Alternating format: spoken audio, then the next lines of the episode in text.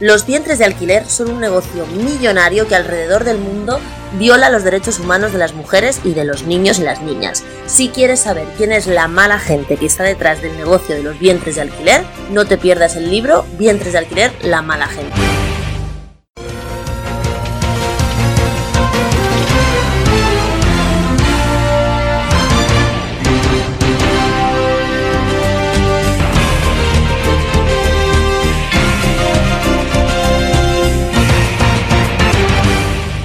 Como no podía ser de otra manera, esta semana en la escuela con Nuria eh, vamos a Colombia.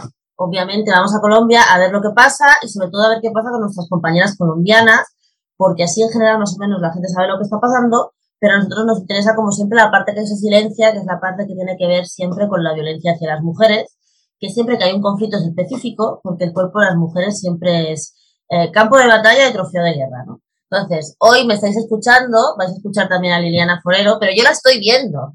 no es que yo esté en Colombia, es que las estamos, viendo por internet, entonces yo sí la estoy viendo desde las poquísimas veces que veo aquí en entrevista y estoy encantada de, hablar con mi compañera Liliana Forero de Iniciativa Pro Equidad desde Colombia. ¿Cómo estáis?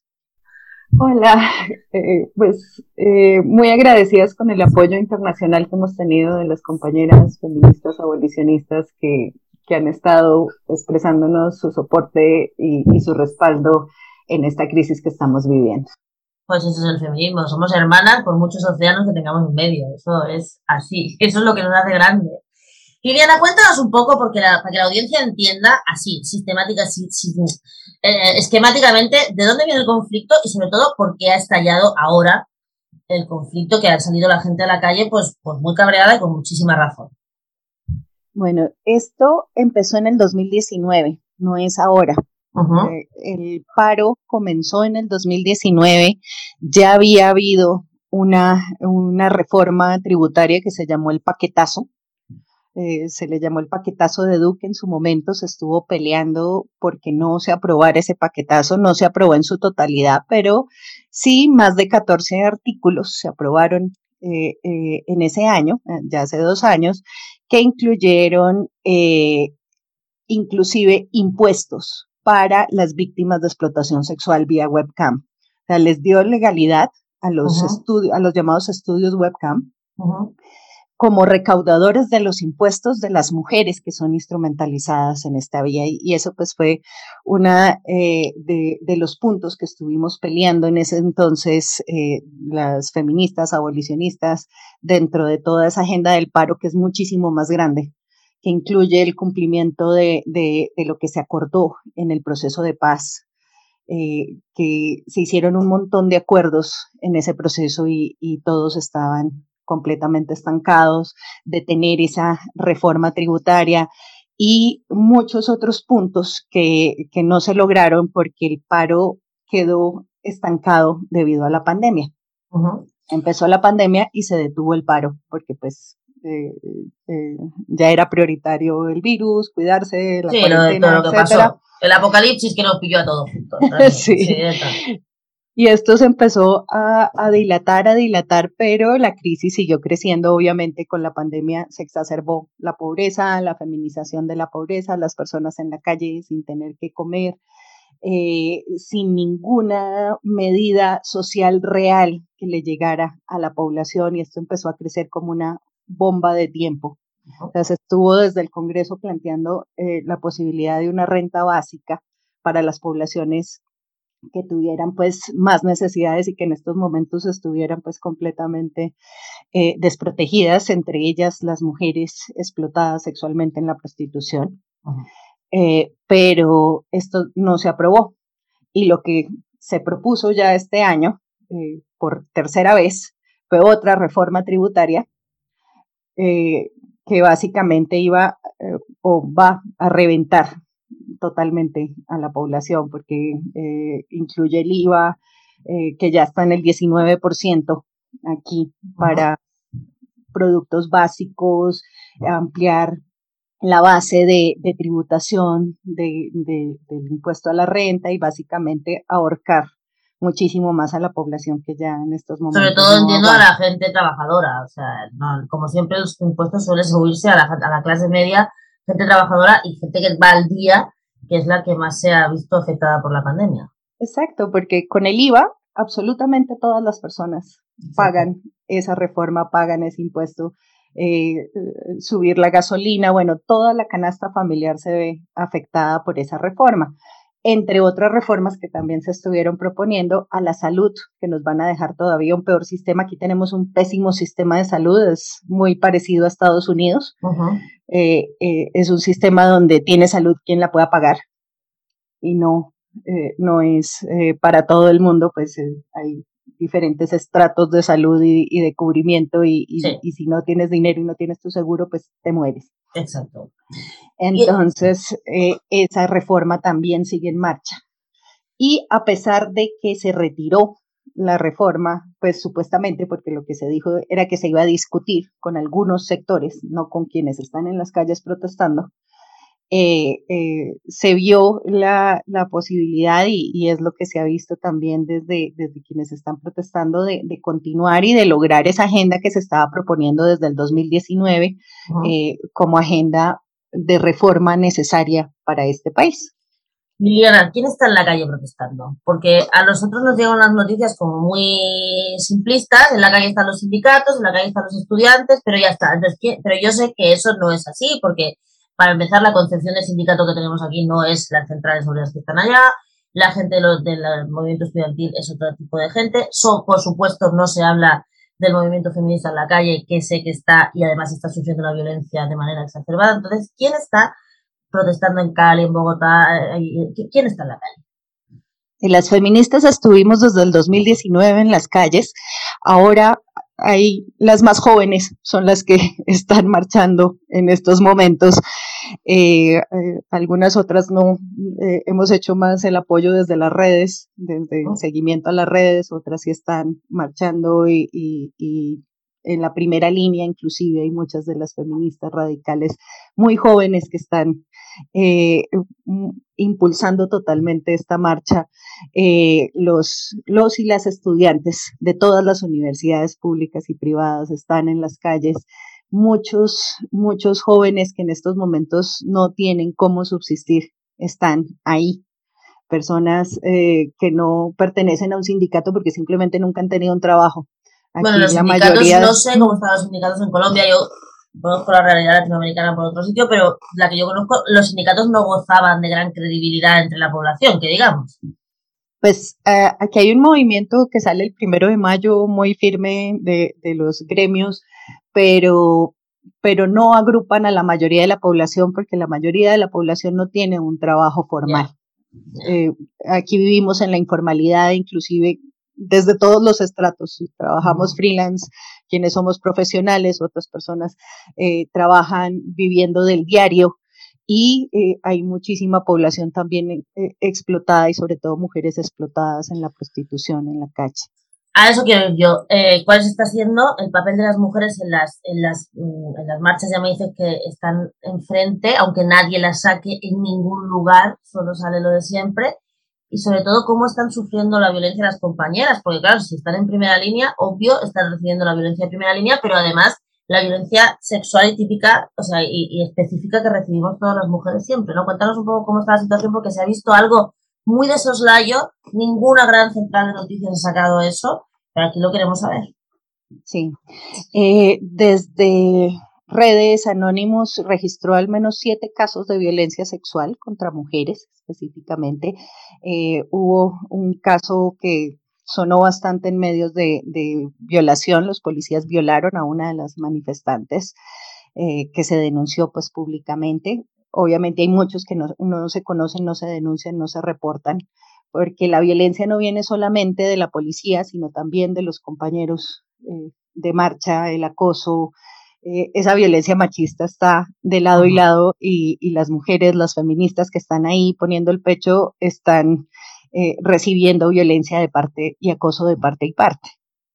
Esto pues eh, es generalizado, además de borrarnos, porque a la hora de hacer las peticiones, ya lo hemos denunciado desde iniciativa en varios, desde las redes, en varios posts, cuando salen los pliegos de peticiones no aparecen las peticiones que estamos haciendo las feministas no aparece el tema de violencia contra las mujeres, no aparece feminicidio, no aparece el tema de explotación sexual y reproductiva, que han sido temas que desde el 2019 hemos estado insistiendo, pero cuando vemos la lista que se hacen en los comités o en las negociaciones, no estamos apareciendo, nos borran a pesar de que estamos ahí desde el principio.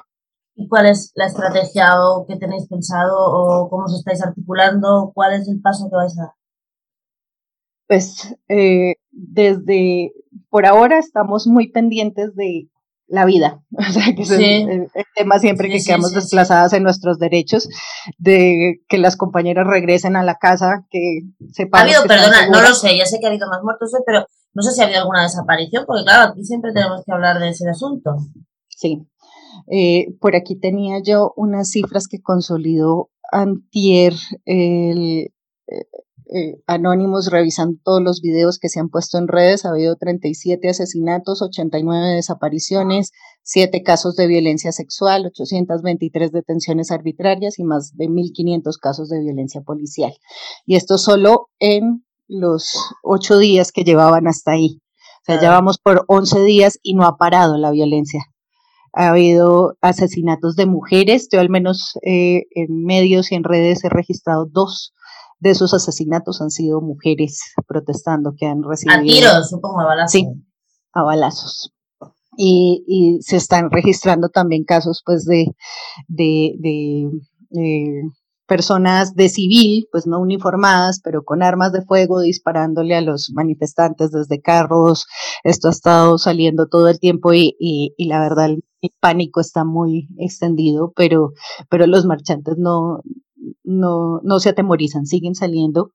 Eh, las compañeras siguen saliendo y eso nos angustia muchísimo porque siempre estamos pendientes de si van a volver o no. ¿Se le ve el fin o estamos en el pico de la violencia ahora mismo? ¿Hay algún tipo de gesto de diálogo? Porque ayer escuchaba, por ejemplo, en, Radio Caracol, eh, que son de los más grandes, no los más oficialistas, que sí se está intentando hacer una mesa de diálogo, de trabajo y tal, pero que bueno, que había sectores con los que no, con lo que no se, no se sabía ni con quién hablar, ¿no? Por ejemplo, con el tema de los estudiantes. Entonces, ¿hacia dónde vais? Eso es cierto, no hay un comité realmente de paro que represente a todas las personas que están marchando, no lo hay. Muchas no nos vemos representadas, las feministas no nos vemos representadas en quienes están negociando con el gobierno. Y el gobierno ni siquiera está negociando pues con el comité, sino con políticos con los candidatos y candidatas a las próximas elecciones, se está reuniendo, pero no está hablando directamente con la gente. Que sí hay un paso que falta en este movimiento, pues en esta explosión que hubo eh, de organizarla. El, en el 2019 hubo muchas asambleas gigantes de paro donde íbamos todas y, hacíamos incidencia para que en esos pliegos de peticiones quedaran eh, reflejadas las de todas las personas participantes y aún así no se sentía que ese comité representara totalmente a las personas que se estaban movilizando. En este momento fue explosión, entonces no hay todavía un, una representación con la que se pueda negociar, pero el gobierno tampoco está buscando eh, negociar directamente con la gente. Bueno, ellos han retirado la reforma esta, pero supongo que tendrán previsto seguir con otras cosas. Y la violencia no ha parado. Lo primero que se está pidiendo desde quienes están marchando es que nos dejen de matar. Y no ha eh, cesado eh, eh, el acoso de militares porque están militarizadas las ciudades. Esto no es solo policía, sino también ejército. Y, y hasta que eso no se detenga, no puede haber una negociación. Bueno, pues yo lo que te quería preguntar ahora, ya para acabar la entrevista, es, así como hemos mm, apuntado al principio, ¿no? Que con las negociaciones de paz, las reivindicaciones de las mujeres quedaron como ahí en, la nada. Ahora, ¿cómo vais a hacer o cuál es el intento que tenéis, que tenéis previsto? ¿Qué es lo que estáis pensando para que no vuelva a pasar lo mismo? Porque es verdad que eh, tanto en la, cuando todo el tema de la guerrilla, obviamente las mujeres tuvieron una violencia específica y un papel muy específico y un sufrimiento muy específico, y ahora estamos igual, tú lo has dicho, pues Colombia va hacia el vientre de alquiler, Colombia es un país exportador de mujeres prostituidas en todo el mundo, eh, bueno, tiene unos, tiene unos índices de pobreza femenina brutales, y creo que también además ahora habéis recibido muchísimas compañeras de Venezuela que están inmigrando porque ya no, porque no hay más, entonces esas ya son ya las vulnerables de las vulnerables, ¿no? Entonces, cómo nos vamos, cómo vais a organizar el asunto para que no volver a quedar silenciadas? Pues somos, eh, particularmente las feministas abolicionistas, una voz muy bajita en este país. Aquí eh, eh, quienes se dicen feministas y quienes escuchan como feministas son las neoliberales. perdóname, he visto, perdón que te, perdón que te interrumpa, he visto en redes como expresión de, la, de, la, de las protestas feministas a cuatro tíos bailando enfrente de la policía en la puerta de lo que sería un organismo oficial. eran cuatro tíos, o sea, eran cuatro hombres bailando y luego a otros por otro lado. Y eso lo vendían como la máxima expresión del feminismo en, el, en estas protestas de Colombia. Y, no solo eso, quienes están visibilizando la violencia policial también son organizaciones que han estado eh, detrás de la agenda por la, despenalización de la explotación sexual, porque se, eh, se reconozca como trabajo. Eh, toda esa agenda está. o sea, el temor encima es que, encima, aprovechando la coyuntura, metan el asunto y encima quede regulado. Exacto, es muy, muy tenemos un riesgo altísimo de, que esa agenda entre como agenda del, paro y de las protestas y que esta gente oportunista aproveche para, para posicionar eh, su agenda antifeminista. Y posicionada como si fuera feminista. Bueno, Liliana, pues muchísimas gracias. Por favor, cuidaros. Lo primero es la vida, luego ya seguiremos luchando, pero cuidaros todas. Eh, estamos muy pendientes de lo que pasa en Colombia. Estamos a lo que se pueda ayudar en, en lo que en este en este mundo encerrado que tenemos ahora y que ni siquiera, es que ni siquiera se puede ir a ningún lugar para dar apoyo, pero bueno, estamos en, en online y estamos en redes y estamos en, las, en los medios apoyando en lo que, en lo que haga falta. Sí, una de, de las ciudades que ha sido más golpeada, que es Cali, eh, ahí tenemos una de las organizaciones que hacen parte de esta alianza que está recibiendo donaciones para apoyar con pues insumos médicos a la... ¿A, dónde se pueden mandar las donaciones? Es Fémica. lo encuentran en, Twitter o en Instagram. Creo que en Instagram y en Facebook es donde han puesto eh, las cuentas para las donaciones. Eh, es Fémica, es Escuela de Estudios Feministas, que es una de, las integrantes de, esta iniciativa. Pues toda la audiencia ya sabe, no gastar el dinero en chorradas y hacer el favor de apoyar a las compañeras feministas en Colombia. Fémica en Cali necesita la ayuda de todas. Así que no solo retuitear y no solo escuchar, sino que también hay que arrimar el hombro y abrir la cartera. Liliana, muchísimas gracias por estar aquí. Lo he dicho, cuidaros mucho, no queremos perder a ninguna y seguimos en la lucha. Gracias. Muchísimas gracias por la invitación y por ayudarnos a eh, extender esta voz de auxilio que estamos solicitando. Esta es vuestra casa, muchísima suerte.